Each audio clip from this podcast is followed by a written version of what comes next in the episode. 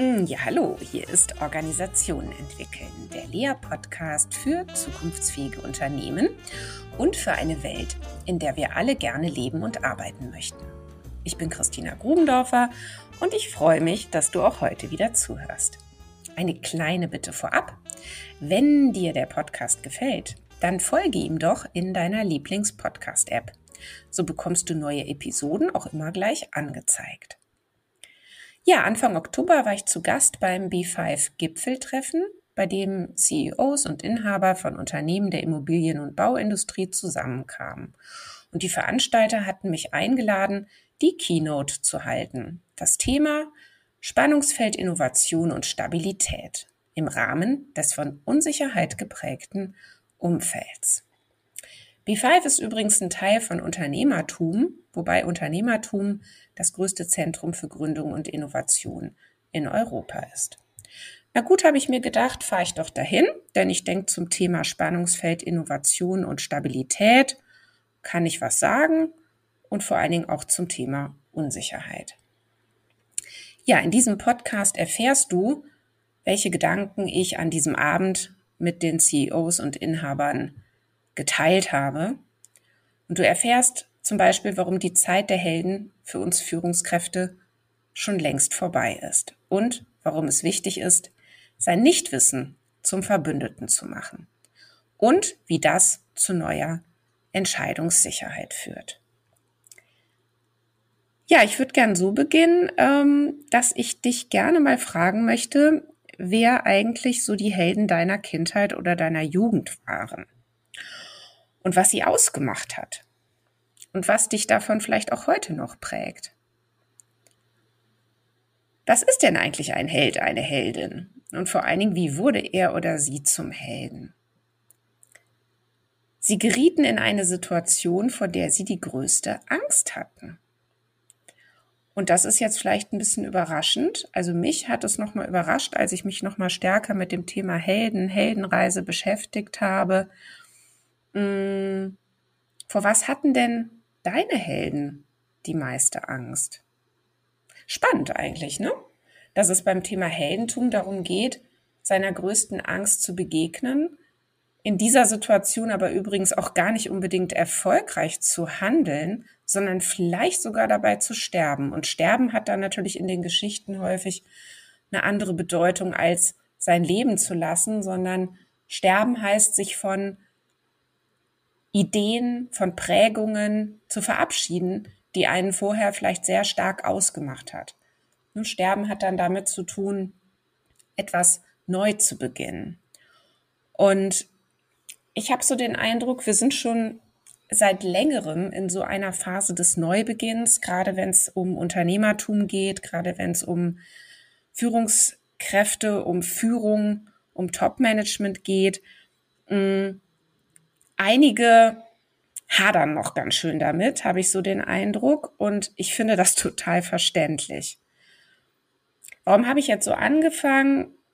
Ich glaube, Führung hat ganz viel mit falsch verstandenem Heldentum zu tun. Ja, immer noch. Denn wir haben eine sehr große Sehnsucht nach einer sogenannten heroischen Führung. Ja klar, du denkst jetzt äh, vielleicht, wieso? Wir haben doch New Work, wir haben doch agiles Arbeiten, da wird doch Führung ganz anders gedacht. Da wird Führung, Führungskräfte werden teilweise abgeschafft. Es geht in Richtung Selbstorganisation. Ja, einerseits, aber das sind Ausschnitte und es sind auch immer noch Ausnahmen, denn in unseren Unternehmen kontrolliert immer noch weitestgehend die Sehnsucht nach Sicherheit, nach Eindeutigkeit, Klarheit, Gewissheit und Überschaubarkeit das Geschehen. Die Maxime lautet Kontrollierbarkeit. So. Und dadurch ist dann auch immer gleich klar, was man als Unternehmer, als Topmanager vorzugeben hat, nämlich die Lage im Griff zu haben. Und ähm, Sicherheit wird dann für alle hergestellt durch kühne Sprüche, klare Statements, Überzeugungen voller Inbrunst natürlich vorgetragen und selbstverständlich ähm, und ausführliche Präsentationen ne, mit vermeintlichen Beweislagen. Ne, da wird dann alles ausgerechnet, es werden tolle Grafiken gezeichnet, tolle Charts gebaut und alles immer mit so dieser einen Prämisse zu zeigen, dass man recht hat, dass man gut recherchiert hat, ja. Den richtigen Riecher gehabt zu haben, es gewusst zu haben, das sind immer noch wahre Auszeichnungen für erfolgreiche Manager. Natürlich kann man das immer nur im Nachhinein sagen. Für welche Zukunft hat sich denn dein Unternehmen aktuell eigentlich entschieden? Hm? Für eine Zukunft, in der alles das, was ihr gerade tut, keine große Rolle mehr spielen wird? Oder für eine Zukunft, in der eigentlich alles weiter ziemlich rentabel läuft und vor allen Dingen auch weiter so läuft wie bisher? komische Formulierung, ne, für eine Zukunft entscheiden, so als ob man die Zukunft vorhersagen könnte. Das kann man natürlich nicht. Das ist Kern des unternehmerischen Risikos. Mm, und doch wird aber so getan, als könne man es. Denn äh, das ist dann genau dieses falsch verstandene Heldentum. Gleichzeitig müssen wir Unternehmer natürlich Entscheidungen treffen, denn sonst ähm, könnten wir ja nicht handeln. Ja, das heißt, ähm, Unternehmer müssen irgendwas entscheiden, sonst geht's nicht weiter. Führungskräfte müssen entscheiden, sonst geht's nicht weiter. Oder irgendwer im Unternehmen muss entscheiden, sonst geht's nicht weiter. Denn Entscheidungen sind der Motor eines jeden Unternehmens. Was ist im Moment zu beobachten? Hektische Betriebsamkeit oder Schockstarre als Konsequenz daraus, dass man merkt, man kann die Zukunft gerade ganz schwer entscheiden. Es wird in Unternehmen, nicht nur jetzt und nicht nur hier, ähm, viel Zeit und Energie darauf verwendet zu erörtern, wie die Zukunft wird und wer mit seiner Haltung, seinen Aussagen, seinen Berechnungen, seiner Argumentation recht hat. Man könnte auch sagen, es lebe die Trivialität. Warum kämpfen wir eigentlich so sehr um die Wahrheit? Wir nutzen alle, wie wir da sind, wie wir so da sind, ähm, Theorien, Modelle, Annahmen, Überzeugungen, um uns im Leben zurechtzufinden. Man könnte auch sagen, wir nutzen Landkarten.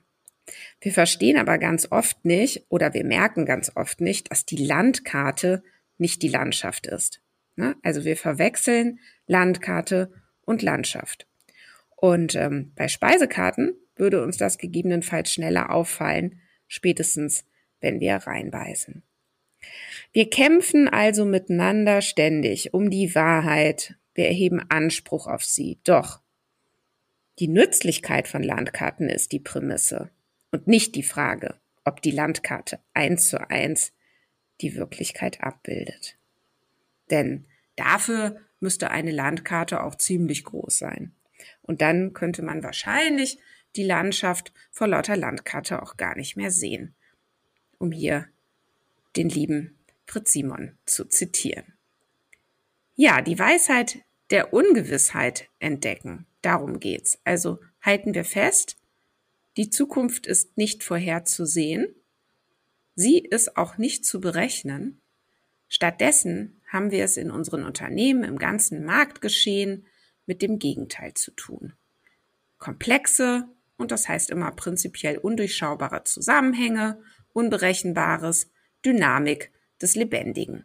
Das war im Übrigen immer schon so. Es ist uns nur nicht so aufgefallen, denn es gab einfach zu wenig Kriege und Katastrophen, um dies zu bemerken, zumindest in den letzten, in den letzten 70 Jahren. Deshalb ist es uns super gelungen, diese Illusion der Durchschaubarkeit, der Berechenbarkeit, der Planbarkeit aufrechtzuerhalten und an permanentes Wachstum und grenzenlose Ressourcen zu glauben. Und dem Club of Rome hat damals auch keiner zugehört, denn das passte nicht ins Bild. Doch die Verneinung dieser Komplexität kann und ist ja nur eine Scheinlösung sein, denn durch die Verneinung, durch die Leugnung, durch die Trivialisierung verschwinden die Widersprüche nicht. Sie verschwinden nur aus dem Sichtfeld. Das ist dann wie Scheuklappen anzulegen. Die große Frage, die man sich also stellt und jetzt auch stellen muss, Kann es in unseren Unternehmen weitergehen wie bisher oder müssen wir was anders machen? Ich kenne die Antwort. Es ist richtig, dass man weitermacht wie gewohnt und gleichzeitig ist es falsch. Und es ist auch richtig, dass man Innovationen vorantreibt und gleichzeitig ist auch das falsch. Es gibt also immer wieder Situationen, in denen sich das gar nicht eindeutig sagen lässt. Klug ist es, in einem sowohl als auch zu denken. Statt also zu sagen, ja klar, wir machen weiter wie gewohnt, oder statt zu sagen, ja, na klar, wir machen alles neu, lieber zu sagen, wir wissen es nicht. Wir können es auch gar nicht wissen. Und das ganz fest zu sagen, das wäre angemessenes Führungsverhalten. Na, also, wenn du Lust hast auf ein kleines Experiment, dann stell dich doch jetzt mal hin, so ganz aufrecht, ganz stark, voller Sicherheit, so Schultern zurück, ne, so richtig so mit beiden Füßen auf dem Boden und dann sag es doch einfach mal. Ich weiß es nicht. Ich weiß es nicht, wie die Zukunft wirkt. Und in dieses Nichtwissen hineinzufahren, das verändert alles. Und es wirkt sogar Wunder. Ne, weil was passiert, wenn ich sage, ich weiß es nicht? Ne, dann fahre ich nämlich auf Sicht. So, und ich hatte hier in meinem Podcast ja mal den lieben Herbert Schuber-Emer zu Gast. Und ähm, wir haben auch über das Thema Unsicherheit, äh, Ungewissheit gesprochen. Und er hat dieses schöne Beispiel erzählt von dieser Gletschertour ne, mit plötzlich umbrechender Wetterlage. Da renne ich jetzt auch nicht drauf los. Ich bleibe aber auch nicht stehen. Beides ist äh, keine gute Strategie, wenn man überleben möchte, sondern was passiert? ich werde aufmerksam. Also nicht lospreschen, sondern achtsam erste Schritte setzen, aufmerksam beobachten, was die Schritte bewirken. Es nicht zu wissen ist nämlich gar nicht das Problem. Zu behaupten, man wisse, wie die Zukunft wird, das ist allerdings fragwürdig. Ja, denn hierbei kann es sich allenfalls um Glaubenliebe oder Hoffnung handeln. Falsche Gewissheiten, Rechthaberei, das alles hat gar nichts Positives. Es ist eher gefährlich. Ja, es ist gefährlich, diese Widersprüchlichkeiten und die Unauflösbarkeit dieser Widersprüchlichkeiten zu übersehen oder sie zu unterdrücken oder sie zu leugnen. In diese Ungewissheit hineinzugehen, erzeugt dann neue Entscheidungssicherheit. Ja, also es geht darum, mit einer absoluten Sicherheit zu sagen, dass man es nicht weiß. Und das hat dann überhaupt nichts mit Unsicherheit mehr zu tun, sondern eben nur noch mit Ungewissheit. Ein kleiner, aber feiner Unterschied. Und es könnte auch noch immer alles ganz anders sein. Und deshalb geht es zusätzlich darum, das Unerwartete ins Kalkül zu nehmen. Kreativität entfaltet sich nämlich durch den Satz, ich weiß es nicht. Ich habe keine Ahnung. Also, Erfolg entsteht aus dem Wissen um sein Nichtwissen. Unternehmen werden erfolgreich durch diese Zeiten gehen, die ein starkes Selbstbewusstsein haben, die sich also mit sich selbst gut auskennen, statt den Kopf in den Sand zu stecken oder heldenhafte Sprüche zu klopfen. Es geht jetzt um das Wissen um die eigenen Kompetenzen, Stärken und Schätze und es geht um ein tiefes Verständnis der Kunden, der Märkte und ihrer Probleme. Dafür braucht es sogenannte Metakompetenzen, vor allem in der Führung. Dazu gab es vor einiger Zeit eine ganz schöne Studie von McKinsey, verlinke ich sehr gerne in den Show Notes. Ja, also Metakompetenzen. Was haben wir denn da? Zum Beispiel die Surfkompetenz. Hier gibt es ein sehr schönes Zitat von Jon Gabat-Zinn.